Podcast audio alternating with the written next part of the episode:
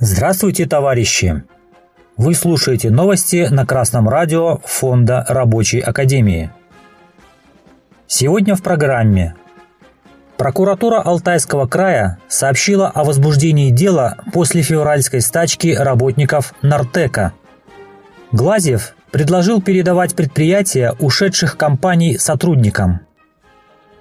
Должностных лиц, виновных в нарушении сроков выдачи заработной платы – сотрудником ООО «Нортек», работает на площадке Алтайского шинного комбината в Барнауле, привлекли к административной ответственности.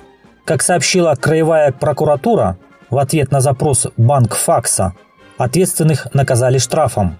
Еще одно дело находится на рассмотрении. Из-за этой ситуации в феврале на предприятии прошла стачка, и, как сообщили источники редакции, руководство Нортека якобы продолжает попытки найти зачинщиков забастовки, предположительно, используя нестандартные методы. Сотрудники Нортека рассказывают Банкфаксу, будто их стали проверять на детекторе лжи. Судя по записи, сделанной одним из работников во время прохождения процедуры, у них интересуются, участвовали ли они в февральской забастовке, были ли в числе зачинщиков – знают ли их и так далее. Интересно, что среди вопросов есть и такие, которые касаются размера заработных плат и функционала. 16 февраля сотрудники Нартека устроили забастовку. По их информации, на протяжении двух смен, вечерней и ночной, полностью стояли сборочный и каландровый цеха. В цехах вулканизации, сборки и комплектации работало лишь по несколько человек – по словам самих сотрудников. Основной причиной стало то, что работники предприятия неожиданно для себя получили куда меньшие зарплаты, чем обычно. Выплаты уменьшились на 15-40 тысяч рублей в зависимости от занимаемой должности. Если рабочий коллектив осознал силу забастовки, то ему не страшны никакие угрозы и уловки капиталиста. Признать забастовку незаконной может только суд – Следующим шагом для барнаульских рабочих должно стать учреждение боевого профсоюза.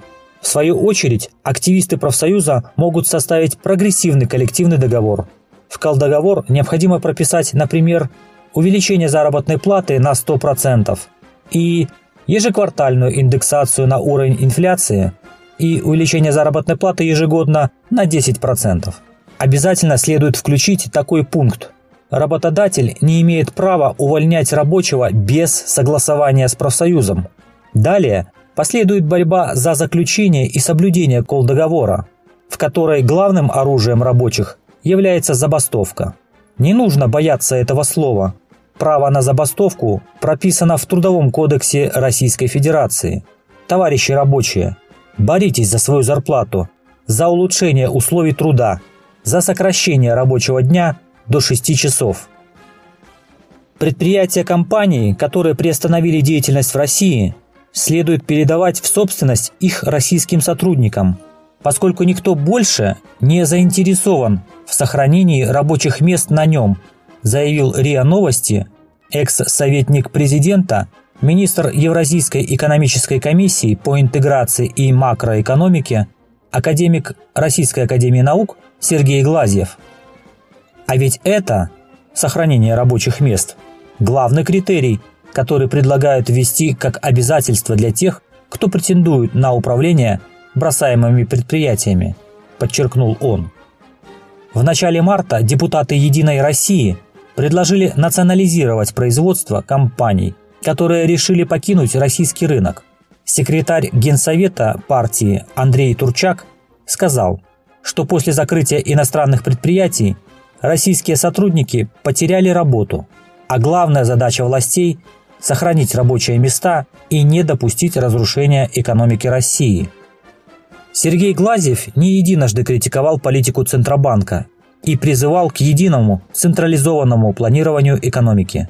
Передача иностранных предприятий, владельцы которых объявили об уходе из России, в собственность трудовых коллективов – это разумная экономическая мера – в истории современной буржуазной России уже был подобный прецедент.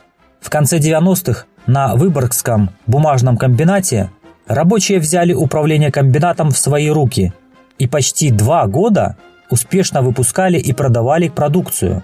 Капиталисты не могли смириться с таким положением дел и разогнали рабочую администрацию с помощью спецподразделений. В настоящий момент буржуазия расписывается в своей беспомощности в деле управления предприятиями. Трудовые коллективы, боевые профсоюзы имеют неплохой шанс заявить о себе, показать, что рабочие могут руководить, могут управлять производством. Участие рабочих в руководстве предприятиями должно стать нормой.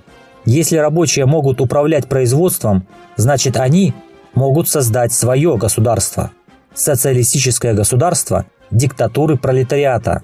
Ведь советы, основа советской власти, создаются из представителей трудовых коллективов, забасткомов, стачкомов. Новости читал Александр Петров с коммунистическим приветом из города Гомель, Республика Беларусь.